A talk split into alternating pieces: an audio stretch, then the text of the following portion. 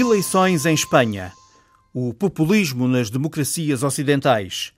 Migrantes africanos tentam chegar aos Estados Unidos pela América Latina. E já a seguir, para onde vai o BCE? A era Cristina Lagarde começou na sexta-feira com a nova presidente da instituição a pedir investimento, sobretudo aos países que podem, países com excedentes crónicos como a Holanda e a Alemanha, mas também disse que não prevê, nos próximos tempos, mudanças drásticas na gestão da política monetária da zona euro.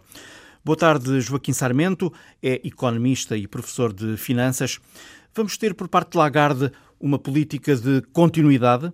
Provavelmente sim, por, eh, se quisermos, por três razões.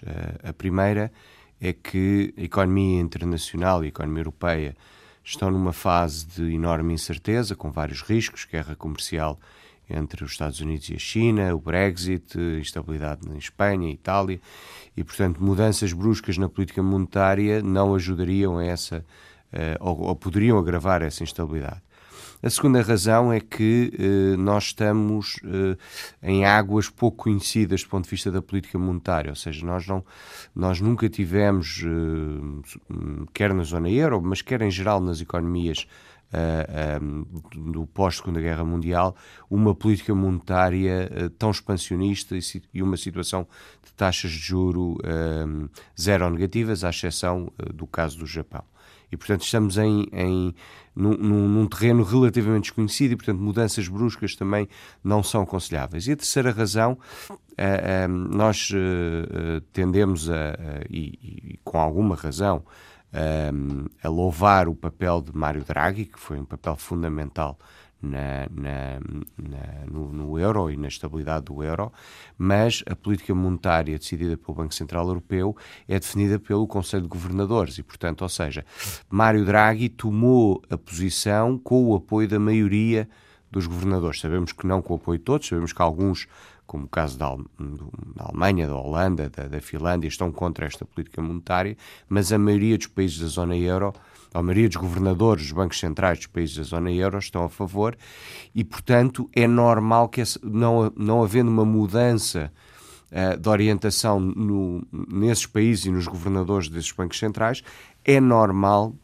que haja essa continuidade, porque nem Draghi nem Lagarde decidiram ou, ou, ou irão decidir, no caso de Lagarde, a, a, política monetária sozinhas, uh, sozinhos, um, têm sempre que chegar a, um, a, uma maioria de votos uh, entre, os, entre os governadores do, dos bancos centrais. Como é que olha para a política monetária, o plano de estímulos do BCE para impulsionar a economia? O BCE não tem procurado uh, dar estímulos à economia. O BCE tem procurado dar estímulos a que a inflação possa chegar a esse objetivo.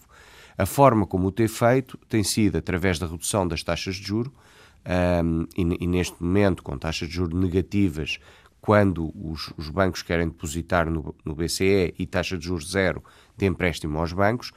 Essa é a primeira parte. E a segunda parte com, uma, com um programa de compra de ativos que, na sua maioria, são ativos uh, de dívida pública dos países da zona euro. E aqui o objetivo é aquilo que nós chamamos os mecanismos de transmissão da política monetária. O que é que isto quer dizer? O Banco Central cria incentivos na política monetária para que haja excesso, para que haja liquidez, na expectativa de que os agentes financeiros, grosso modo os bancos, embora não, não apenas, possam transmitir essa liquidez à economia real, ou seja, às empresas e às famílias. Aquilo que nós, e por isso é que eu dizia há pouco, nós estamos aqui em, em águas desconhecidas, ou em águas pelo menos pouco, pouco uh, conhecidas, uh, é que de facto há uma enorme liquidez nos últimos anos, traduzida pelo facto que as taxas de juro da maioria dos países da zona euro na dívida pública estão negativas ou muito próximas de zero. Basta pensar que Portugal emite neste momento dívida há 10 anos a 0,2%, portanto, é um valor absolutamente histórico. Mas o mecanismo de transmissão à economia real não está a funcionar, ou pelo menos não está a funcionar na medida em que seria expectável. E é aí que uh, uh, falha a nossa compreensão do porquê que, porquê que está a falhar. O abrandamento da economia europeia acaba por justificar a política de continuidade? Mais do que o abrandamento, a questão da incerteza. Uh, e, e, e, sobretudo, a ideia de que qualquer alteração brusca neste momento na política monetária que se traduzisse numa subida rápida das taxas de juro, criaria um enorme problema económico às economias da zona euro, apesar do enorme debate que existe, porque é preciso também ter a noção de que estas taxas de juros zero ou negativas são extremamente favoráveis aos devedores, quer enquanto países, quer enquanto agentes económicos. Basta pensar, eh, as pessoas pensarem na prestação de, de, do seu crédito à habitação e, e, e, a forma como essa prestação caiu brutalmente nos últimos anos. E há imensos portugueses hoje eh, que basicamente estão a amortizar capital, não estão, uh, não estão a pagar juros, porque têm spreads baixos e, portanto, com, com a Euribor muito negativa, a taxa de juro aproxima-se de zero. Mas isto é extremamente penalizador para os aforradores e, e para os aforradores enquanto país, e daí a oposição da Alemanha, da, Alemanha. da Holanda, da uhum. Finlândia, mas também para os aforradores enquanto agentes económicos, ou seja, uh, os fundos de pensões, os fundos de investimento, quem, quem neste momento tem, tem poupanças do ponto de vista uh, e poupanças financeiras, está a sofrer com, com, com, esta, com estas taxas de juro uh, de zero ou negativas. E, e, portanto, é sobretudo a, a, a enorme dificuldade em perceber uh, como é que a economia reagiria e provavelmente reagiria de forma muito, muito negativa a uma subida das taxas de juros se houvesse uma inversão rápida da política monetária. Uma coisa é certa, têm crescido as divergências entre os membros do Conselho de Governadores relativamente às decisões de Mário Draghi. Eh, a um mês do fim do mandato, Draghi deu luz verde ao reinício do programa de compra de dívida pública e isso relançou ou agravou o clima de divisão no BCE. Este é um problema que Christine Lagarde também terá de enfrentar? É assim, eu, eu, eu acho que a divisão hum, é mais profunda do que lideranças, ou seja, a divisão não nasce pela liderança de Draghi ou agora pela liderança de Lagarde. A divisão é exatamente isto, entre aqueles que acham que a política monetária está a prejudicar os aforradores uh, e que acham que a política monetária uh, é, neste momento, demasiado expansionista, uh, e aqueles que acham que a política monetária tem que acomodar uh, as dificuldades económicas e, e, e, tem que servir para ganhar tempo. Aquilo que me preocupa e que eu acho que, que é talvez uh, a única, é tal, enfim, das poucas críticas construtivas que eu, que eu poderia ver à política monetária, é que Mário Draghi, se considerarmos a sua atuação desde 2012, porque há aqui dois momentos fundamentais na atuação de Mário Draghi. 2012 quando diz aos mercados uh, eu, salvo, eu farei tudo o que for necessário, whatever it takes, para salvar o euro, e sinaliza aos mercados que o Banco Central é. Uh, uma frase que fica para a história. Uma, uma, frase que fica para a história e, e, sinaliza que há ali um poder de fogo que ninguém consegue cobrir e, portanto, não vale a pena sequer uh, os mercados iniciarem essa guerra. E depois o segundo momento, quando, no início de 2015, começa o programa de compra de ativos do setor público. Um, isto basicamente significa que Mário Draghi comprou uh, para os países europeus neste momento 7, 8 anos e se calhar um, um pouco mais porque programa, os programas irão continuar. Portanto, basicamente ele comprou uma década de tempo para uh, os países europeus fazerem as reformas estruturais uh, e melhorarem a competitividade da zona euro. A crítica que eu faço e que eu acho que é legítima é que uh, isto foi muito pouco aproveitado este tempo uh, para, para fazer essas, essas reformas, sobretudo nos últimos 4, 5 anos que a economia europeia de facto cresceu e gerou emprego, um, e, e, portanto uh, o tempo não é infinito, como, como nada, uh, o tempo que temos para atuar nunca, nunca é infinito, e portanto eu, eu temo que esse tempo possa se estar a esgotar e que cheguemos ao final de, de, de, da capacidade de atuação da política monetária, que também é, não é possível prever neste momento quando será, um, sem que tenhamos feito as reformas que, que, deveríamos fazer. Isto não é exclusivo de Portugal, é um bocadinho exclusivo, se calhar, de toda, toda a zona euro, mas no caso de Portugal, com um pouco mais de, de incidência. Olhando para o perfil de Lagarde, ela já foi ministra, eh, foi a primeira mulher a sentar-se na cadeira principal do FMI e o mesmo sucede agora no BCE. Na eventualidade de uma crise, eh, é a pessoa certa no sítio certo? Eh, de facto, quer dizer, Christine Lagarde é sobretudo, tem sobretudo um perfil político, ao contrário de Mário Draghi, que tinha um perfil mais, mais técnico. Mas tem, de facto, eh, uma experiência que lhe foi dada pelos anos do FMI no, no centro do furacão. Eh, ela era ministra quando começa a crise um, de, de, 2008, era ministra do, do governo Sarkozy, um, depois substitui Strauss-Kahn a seguir ao escândalo que, que envolveu este, uh, creio que em 2010, se a memória não me falha, ou, ou próximo disso, 2009, 2010, já não me recordo exatamente a, a data, e de facto atravessou a crise de 2008 e depois a crise europeia de 2010, 2013, 14, 15, uh, no centro do, do, do, furacão, numa instituição importantíssima, e portanto eu acho que ela tem de facto um conhecimento quer uh, técnico, uh, quer político neste sentido. Ela sabe como as instituições funcionam, um, não só as instituições uh, financeiras como o FMI, o BCE, mas também as instituições políticas, a Comissão Europeia, um, os governos nacionais, o Parlamento, se, tem a experiência da última crise, tem os conhecimentos técnicos que, que a passagem por estes lugares, obviamente, dá. Um, e tem de facto uma capacidade de negociar e de chegar a, a consensos que me parece bastante, bastante boa. Um, e nesse sentido, um, mais uma vez, porque as decisões são, são colegiais e há de facto uma divisão no, no, no Conselho de Governadores, uh, toda esta experiência uh, faz com que, à partida, ela, ela tenha boas condições para, para exercer o cargo, uh, mas, mas, mas vão ser tempos muito exigentes, porque de facto os riscos, esta política monetária criou enormes benefícios nos últimos anos, mais uma vez, para os devedores, para os aforradores não, mas os riscos que está a criar uh, são muito elevados.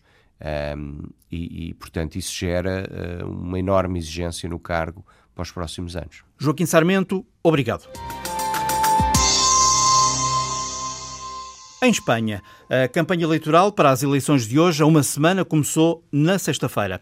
As sondagens indicam a vitória do Partido Socialista Espanhol, mas longe da maioria absoluta. A questão catalã domina a campanha tal como dominou a pré-campanha. Falámos com Gumercindo Lafuente, antigo jornalista do El País e do El Mundo, é agora diretor adjunto do jornal online eldiario.es. Passou por Lisboa justamente no dia em que uma sondagem do El Mundo indicava que o Vox poderia eleger até 41 deputados. Na altura, esse resultado foi justificado com a exumação de Franco. Bueno, são encuestas e eu prefiro esperar ao resultado das eleições, é verdade. Sobre o número de deputados, eu prefiro esperar pelas eleições. É verdade que a conjuntura aponta nesse sentido, mas creio que o Vox terá menos deputados, abaixo desse número. Mas, de facto, é inquietante que uma força de extrema-direita como o Vox, que despreza a democracia, possa colocar-se com essa força no Parlamento. De qualquer modo, creio que a força do sistema democrático espanhol saberá pôr o Vox no seu lugar. É uma força política que me causa grande preocupação e que deve ser levada muito a sério. É uma força política que me causa grande preocupação e que creio que hay que tomársela muito mais em sério de lo que nós la estamos tomando. Uma coisa é certa, mesmo com a vitória do, do, do PSOE, não conseguirá a maioria. As maiorias absolutas acabaram de vez em Espanha. Sim, as maiorias absolutas han terminado, o que pasa que creio que os líderes dos partidos... Sim, as maiorias absolutas terminaram em Espanha, mas os líderes dos partidos parece que ainda não perceberam isso. Até há muito poucos anos, a Espanha era governada por dois partidos, o Partido Popular e ou o Partido Socialista, que eram os que conseguiam maiorias suficientes, mas agora há pelo menos seis partidos nacionais que têm conseguido protagonismo e não temos conseguido lidar bem com a passagem de dois para seis. Mas esta é a realidade, é a fotografia que temos e temos de aprender a manejá-la. Pero es la realidad, es la fotografía que tenemos y tenemos que aprender a manejarla. O que é que podemos esperar das eleições do próximo dia 10 na Catalunha? Parece que nestas eleições del dia 10. Ao que parece, nas eleições de dia 10, o Partido Socialista Catalão ganha, mas o Bloco Independentista terá com certeza um resultado muito importante. Não sabemos a porcentagem, mas será muito importante e temos que saber lidar com isso. Aprender a manejar porque não vai diminuir. Que comentário lhe merece a sentença do Supremo Tribunal eh, relativamente aos independentistas da, da Catalunha? Bueno, é uma sentença é uma sentença que temos de aceitar, mas que obviamente não está imune de crítica. A mim parece muito dura e até incompreensível num ou noutro ponto. Com algum ponto incompreensível. Os críticos falam em caso político. Eh, podemos ver a questão desta forma? Eu creio que é uma sentença que tem uma parte política, uma parte de de acordo para, para dar uma sensação. Creio que é uma sentença que tem uma parte política e uma parte de acordo para dar a sensação de unanimidade entre os juízes. O problema não é só em concreto esta sentença. O problema é que o sistema judicial espanhol, seja o Supremo Tribunal ou o Tribunal Constitucional, está partidarizado e isto é algo que temos de tentar solucionar. Os juízes não nos parecem independentes e estão bastante limitados, uma vez que o sistema de eleição deles depende dos maiores partidos políticos. E por isso, nestas sentenças delicadas, a credibilidade e a legitimidade podem ser postas em causa e isso é um problema para a democracia espanhola. Estas sentencias delicadas e, por lo tanto, el que se puedan poner en duda eh, es un problema para a democracia espanhola. Na sequência eh, deste caso, há quem diga que a Espanha está a caminhar para um certo autoritarismo. Isso faz sentido? Bueno, eh, los gobiernos de, últimos gobiernos del Partido Popular de Mariano Rajoy sí tuvieron un tono. Os últimos governos do Partido Popular de Mariano Rajoy procuraram limitar os determinados direitos, alteraram o Código Penal, puseram em marcha a lei Mordaça, com novas regras para manifestações e concentrações, deixando uma herança autoritária que é preciso alterar na legislação. Quiseram eliminar a pressão social nas ruas, que vinha desde o 15 de março, aproveitando a maioria para alterar, por exemplo, a legislação laboral e, oxalá, tenhamos uma maioria suficiente para que tudo volte a ser reposto. Ojalá tenhamos uma maioria suficiente para poder eh, volverlas ao lugar em que estavam. Está afetada a qualidade da democracia em Espanha? Essas leis não parecem muito democráticas. Estas leis não me parecem muito democráticas. Creio que em Espanha temos de aperfeiçoar o sistema democrático, sim. Acha que na questão catalã eh, Pedro Sánchez podia ter uh, ido por um outro caminho, uh, podia ter explorado mais a via do diálogo? Eu creo que não só Pedro, Pedro Sánchez, sino que a sociedade espanhola em geral... Não só Pedro Sánchez, mas a sociedade espanhola em geral. Tem de se abrir um caminho de diálogo, mas também os independentistas catalães, em particular, o têm de fazer. Não há uma única realidade na Catalunha. de diálogo porque eles não são a única realidade de Catalunha. Até às eleições, eh, estamos num impasse eh, depois das eleições, tem alguma ideia sobre o que é que pode efetivamente acontecer? É que depois destas eleições nacionais vão venir umas eleições catalanas. Depois das eleições nacionais, realizam-se as eleições catalãs. E vai depender muito dessas eleições o caminho a seguir. O que está claro é que na Catalunha há uma percentagem de pessoas partidárias da independência. Há uma percentagem maior que acha que isto se decida em referendo, mas também há uma percentagem muito elevada, praticamente metade dos catalães, que pensa que as coisas estão bem como estão. Portanto, se 90% das pessoas que vivem na Catalunha dissessem que queriam independência, tudo seria mais fácil, mas não é assim. 90% de pessoas em Catalunha que quisieran ser independentes seria muito mais fácil, mas a realidade não é essa. Que influência, ainda assim, pode ter esta crise nas eleições de, de novembro? Bueno, una influencia importante, claro que sí. El, el crecimiento de Vox. Terá uma influência importante o crescimento do Vox em torno da crise catalã, uma crise que alimenta os nacionalismos, e isso não é positivo. Nem o nacionalismo espanhol, nem o catalão. Realmente positivos, nem o espanhol, nem o catalão, nem nenhum. O Vox acaba por ser também protagonista do livro Populismos, de dois académicos britânicos. O Vox em Espanha, a Frente Nacional em França, o UKIP em Inglaterra, exemplos do populismo em ascensão em várias democracias ocidentais. Portugal tem sido uma exceção, situação que pode mudar num futuro próximo, como disseram os autores à jornalista Andréa Martins. Os populistas alcançaram vitórias importantes em eleições recentes, mas o impacto político que têm vai muito para além disso. Os movimentos deste tipo influenciam a agenda, os partidos e os líderes políticos do sistema. É o que defendem os investigadores Roger Itwell e Matthew Goodwin, autores do livro Populismo, a revolta contra a democracia liberal. Consideramos que as causas do nacional populismo são mais profundas e complexas do que muitas pessoas pensam. Não é apenas o que está a acontecer no dia a dia, nos debates sobre política. No livro dizemos que há quatro grandes explicações relacionadas com a economia, imigração, os níveis de confiança na política e o enfraquecimento da relação entre os partidos partidos tradicionais mais antigos e os eleitores. No fundo, o nosso argumento principal é que o nacional-populismo veio para ficar. Vai ser um importante ator político. Pode nem ganhar todas as eleições, pode não dominar os governos, mas vai continuar a ter uma influência significativa das políticas e na linguagem dos partidos políticos convencionais. Roger Itwell dá o exemplo da influência da Frente Nacional na política francesa ao longo das últimas décadas. Muitas pessoas focam-se na Frente Nacional em vez de tentarem perceber o impacto mais amplo que o partido tem tido na política francesa. Se olharmos para a França dos anos 80 e nos anos 90, muitas pessoas já falavam da lepenização de França, pela forma como muitas questões foram adaptadas às políticas de Jacques Chirac. De igual forma, no Reino Unido, Nigel Farage e o UKIP tiveram um grande impacto na agenda política britânica, incluindo na própria liderança do Partido Conservador, o atual Primeiro-Ministro Boris Johnson. Por isso, quando falamos do nacional-populismo e do impacto duradouro que vai ter, não estamos necessariamente a prever que todos os países vão ter um governo nacional populista.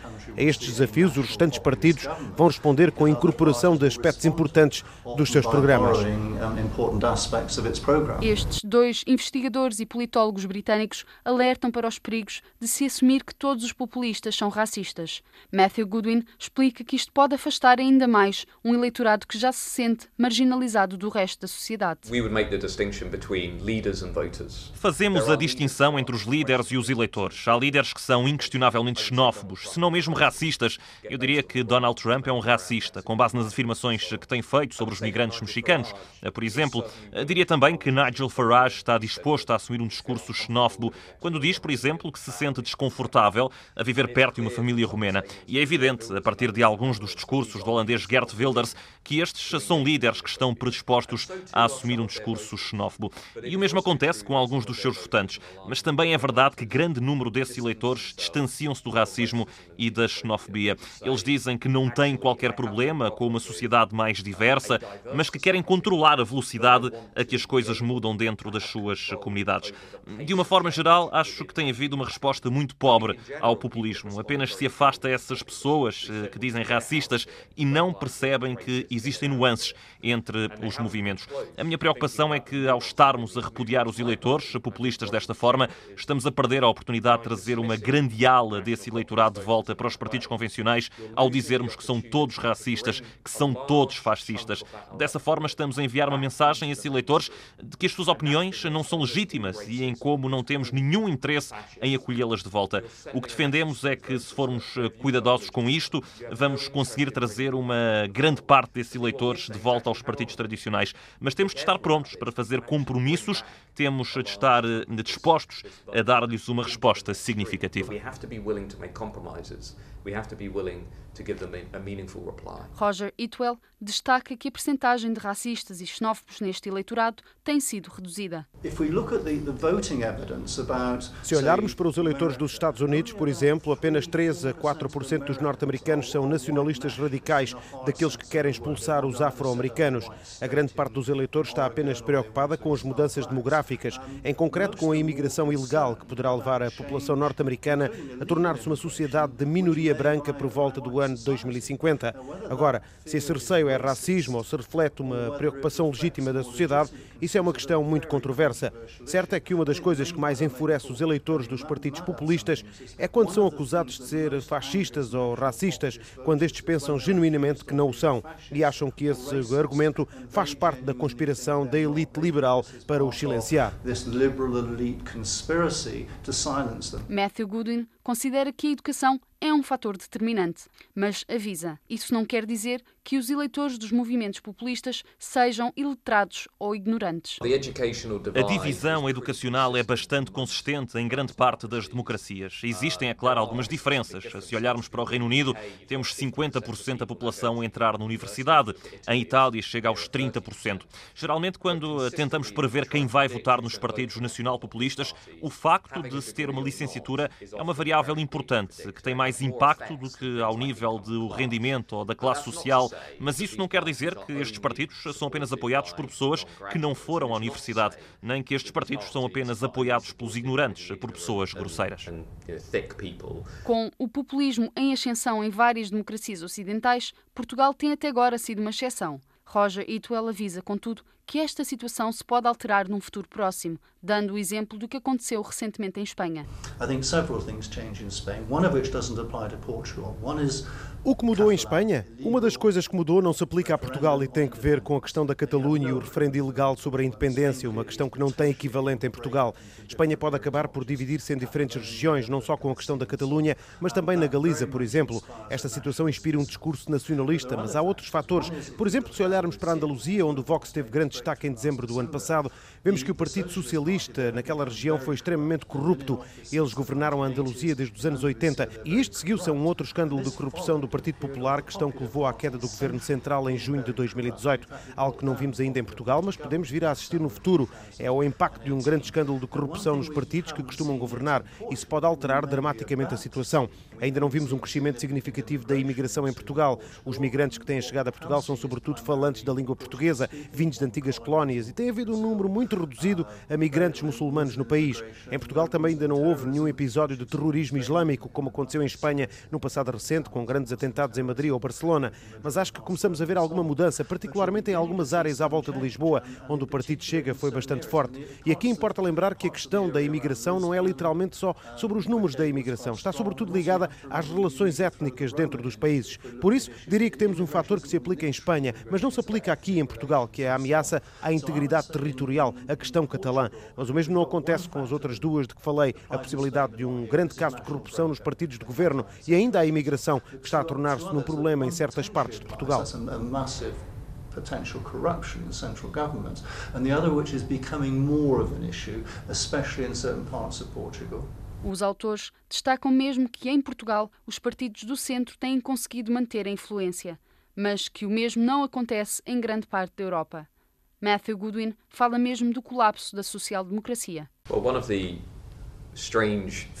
uma das estranhas particularidades de Portugal nos últimos anos é que a esquerda está a obter resultados relativamente bons em comparação com outros países e uma das características das nossas democracias hoje em dia é o colapso da social-democracia. Os partidos de centro-esquerda têm sido um dos grandes perdedores na nossa era.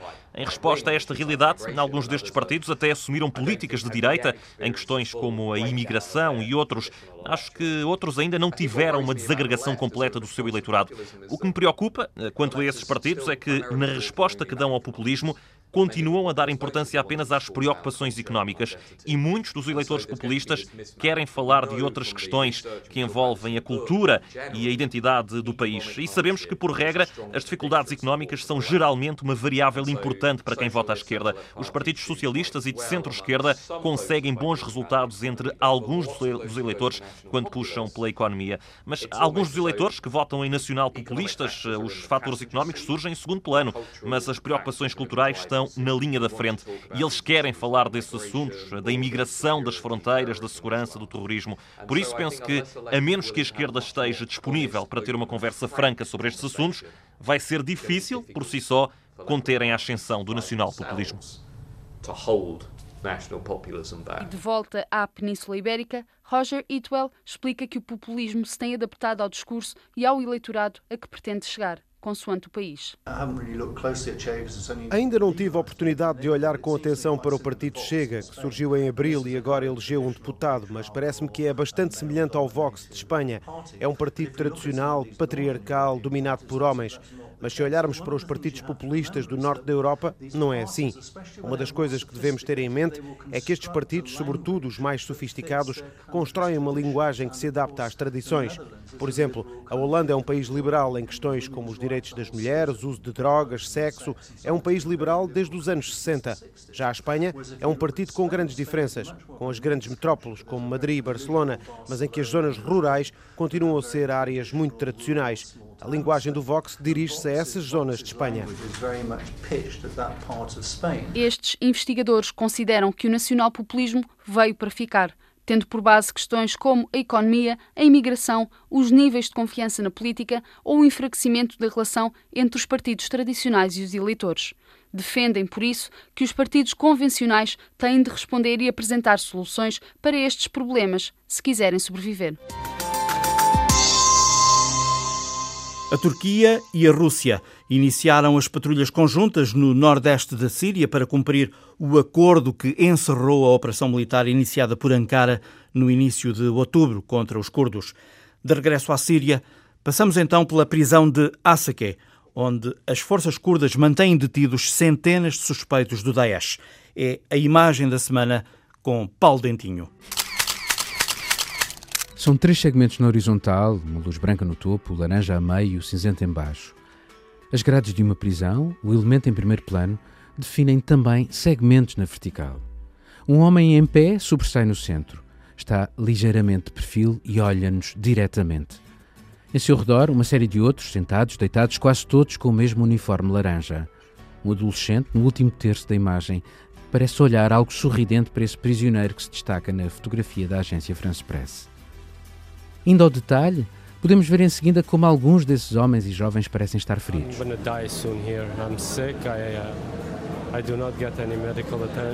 São todos prisioneiros por serem alegadamente militantes do Estado Islâmico. A foto foi tirada numa prisão em Asake, no noroeste da Síria. Ela torna-se uma imagem plena de atualidade com a anunciada morte do suposto líder de todos eles. Al-Baghdadi morreu num assalto de forças especiais norte-americanas ao local onde se encontrava, na zona de Idlib, a derradeira bolsa rebelde contra o regime de Bashar al-Assad na Síria. A sua morte é muito relevante ao nível psicológico e organizacional para o grupo terrorista, mas a sua eliminação não destrói a ideia e também não destrói a organização. Ela tem filiais em África e na Ásia, células adormecidas e muitos seguidores. Como alguns destes homens nesta fotografia. Será ainda longa a guerra militar, política e cultural contra esta ideologia, mas será sempre preciso ir às raízes do jihadismo para travar eficazmente essa escola do Islão sunita, retrógrada, conservadora e intolerante que tem na Arábia Saudita o seu principal centro. Paulo Dentinho. Imparável. O ano ainda não terminou e o fluxo migratório na fronteira entre o México e os Estados Unidos atingiu um valor recorde. E não são só famílias oriundas da América Central. Há uma vaga inédita de migrantes africanos para quem o muro administrativo norte-americano é intransponível. A jornalista Cláudia Almeida chegou à fala com alguns deles. Guardem esta imagem: homens que morrem na floresta como pássaros, como se nunca tivessem existido.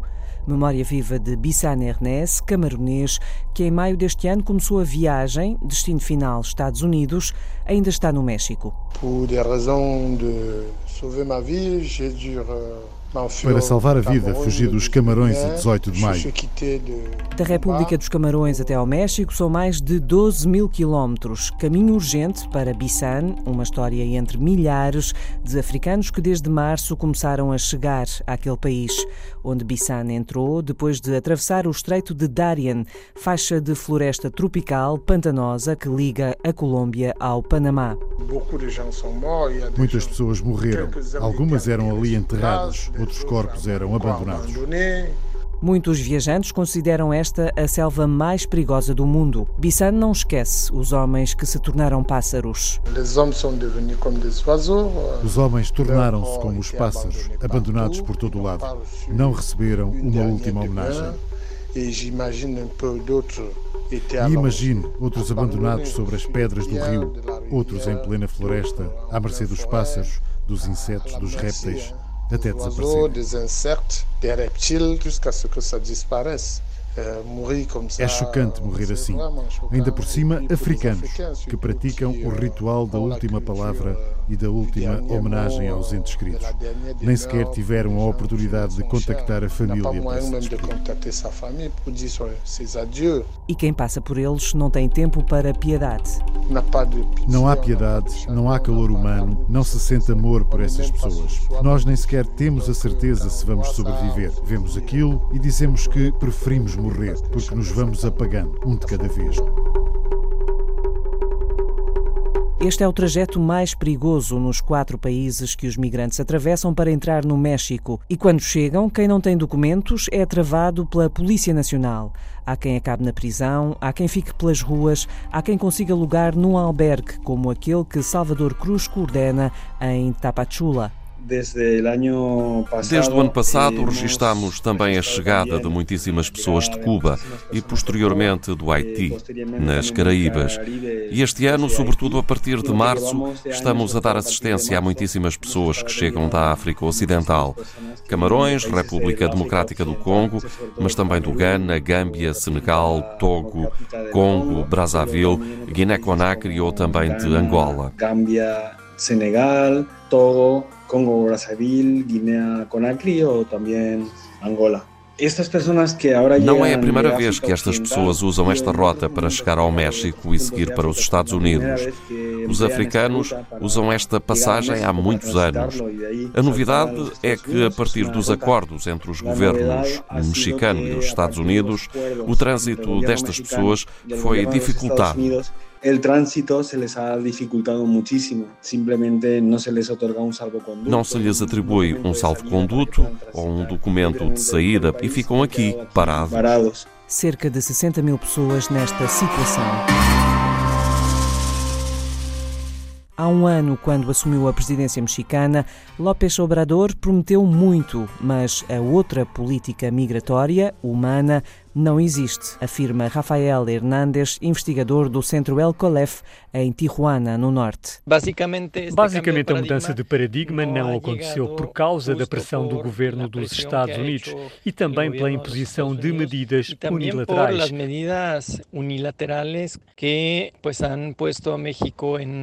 O México está colocado numa encruzilhada e a reação foi praticamente ceder e conceder a todas as petições do governo norte-americano de, de, los Estados Unidos. Entonces, esta visión propia sobre cómo atender... A visão própria sobre como responder e gerir os fluxos migratórios ficou por fazer.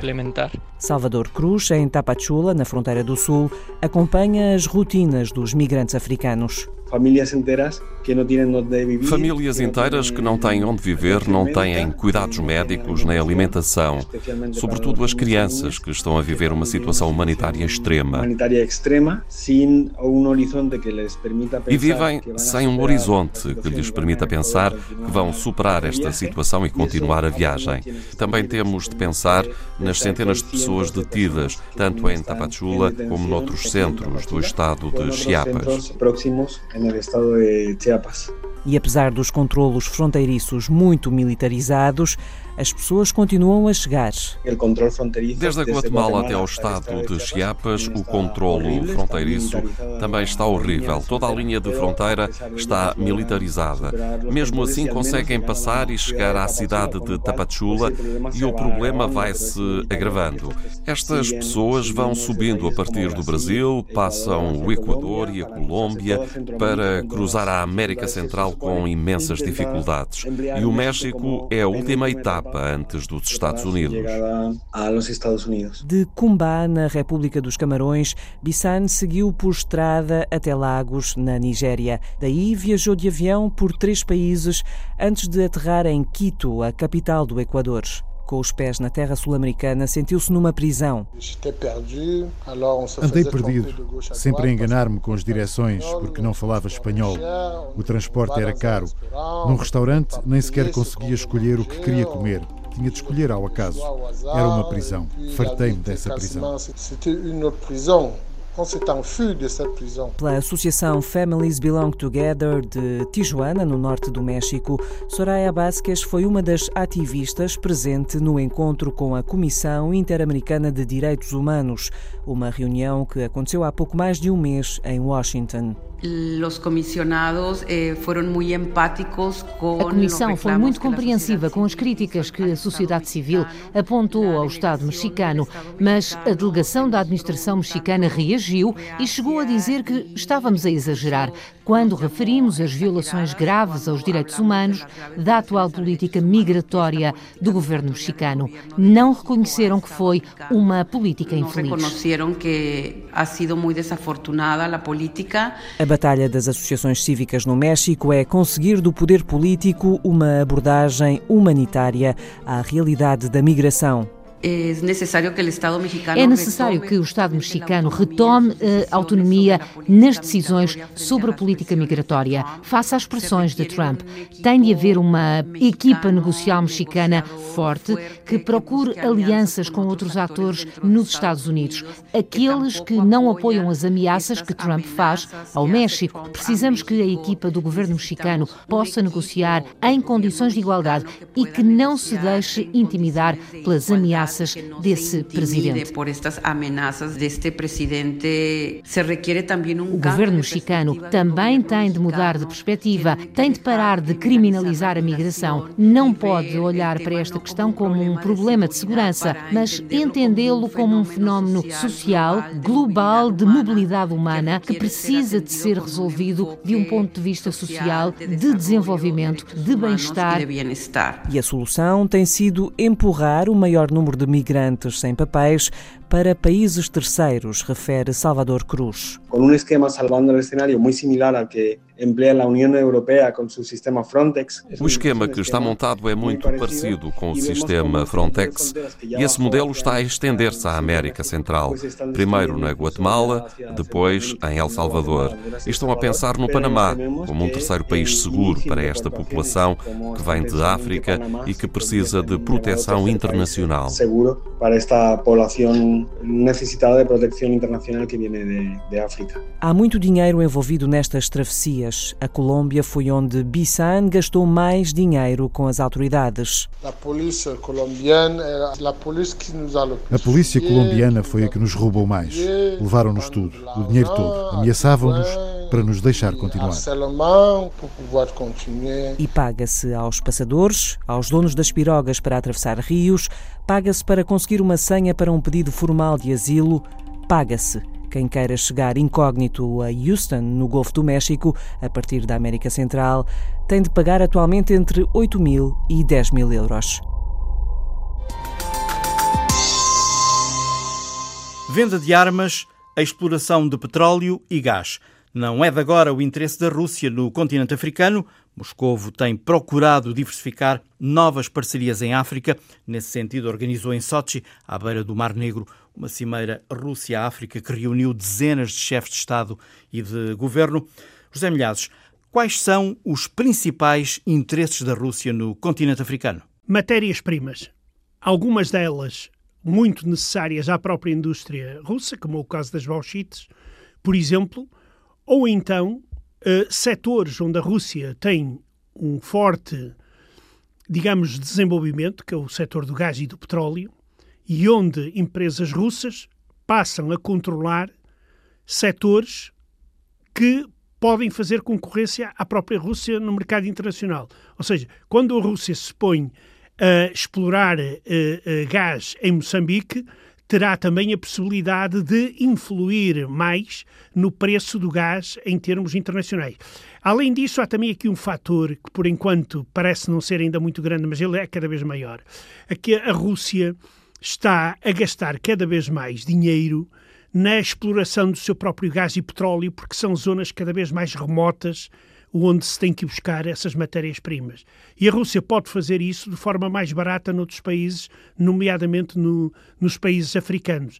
Tendo a experiência que a Rússia tem, isso pode, pode ser, eh, pode ser um, um, um bom contributo. Claro que há setores onde a Rússia também, eh, digamos, poderá ser importante para a África, que é o setor da medicina, o apoio eh, na formação de médicos e no envio de médicos e de, de infraestruturas eh, eh, eh médicas, mas há todo um, um leque de, de opções a África, nesse sentido, ainda tem lugar. Eh, Vladimir Putin fez apenas três viagens à região da África subsaariana, sempre com a África do Sul no centro dos roteiros, mas a Rússia tem eh, ligações históricas a outros países, como o Egito, eh, a Argélia, Marrocos.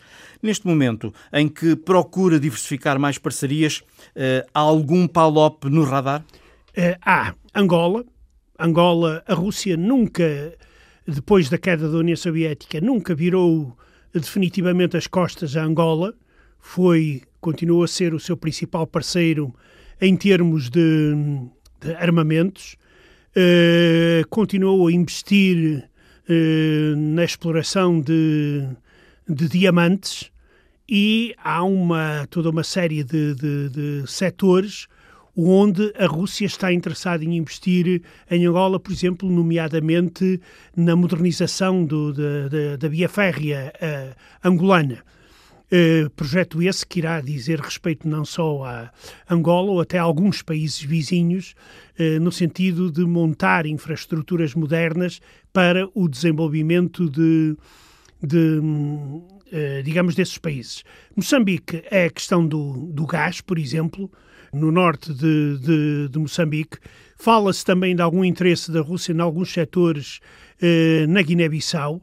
Eh, daí que eh, é de esperar eh, eh, que, eh, tanto mais que a Rússia, como eu já disse, tem um historial de relações com estes países do, dos PALOP, é de esperar que a Rússia se tente impor em alguns setores nestes países. A prestigiada revista Nature meteu uma lança em África, mais concretamente a sul do rio Zambeze, no Botsuana. Foi descoberta a origem do homem moderno. É a história da semana com Alice Vilaça. Era uma vez um homem moderno. We were able to um, trace our ancestral roots to an area south of the Zambezi. A história que Vanessa Hayes conta recua há 200 mil anos e a ação passa-se num enorme lago no sul de África. Vanessa Hayes, do Instituto Garvan de Investigação Médica de Sydney, foi a autora principal do estudo que esta semana veio dar resposta a uma dúvida antiga. Agora, já se sabe qual foi o local exato onde o homem moderno nasceu. Ao sul do rio Zambeze. And the reason that we um, could really narrow it down to this region was we overlaid the genetic data with geographical data and climate data. Numa área correspondente ao Botsuana, Namíbia e Zimbábue, onde o Homo sapiens viveu há 200 mil anos, antes de migrar 70 mil anos mais tarde. For 70,000 years before they migrate out. No local do enorme lago, hoje sobra uma terra seca com desertos e salinas, onde a geneticista australiana encontrou aquela que defende ser a população de origem dos humanos modernos, a nossa terra natal. Segundo o estudo, os humanos modernos estabeleceram-se naquela região quando era verdejante e exuberante, à volta do enorme lago. Ali, os caçadores-recoletores permaneceram durante 70 mil anos. And that matched almost exactly with climate data, which would open up corridors of vegetation. Mas foi então que o clima mudou, abrindo corredores verdes à volta que permitiram a aventura das migrações. E a população começou a dispersar-se. We see people start moving around. First to the northeast and then to the southwest. A primeira linhagem a separar-se, conta a geneticista, terá abandonado o local há 130 mil anos e seguiu na direção a nordeste do rio Zambeze. Mais tarde, há 110 mil anos, outra divergência nos dados genéticos denuncia mais uma migração desta vez rumo a sudoeste. Um, we see migration. We can see that in DNA. We see people start moving around. Segundo esta versão da história, foi a partir daqui, a partir destas migrações, que começou a longa viagem dos humanos modernos para fora de África e depois para o resto do planeta. E cá estamos, 200 mil anos depois. Produção de Alice Vilaça, apoio técnico de Fábio Ribeiro. Boa tarde.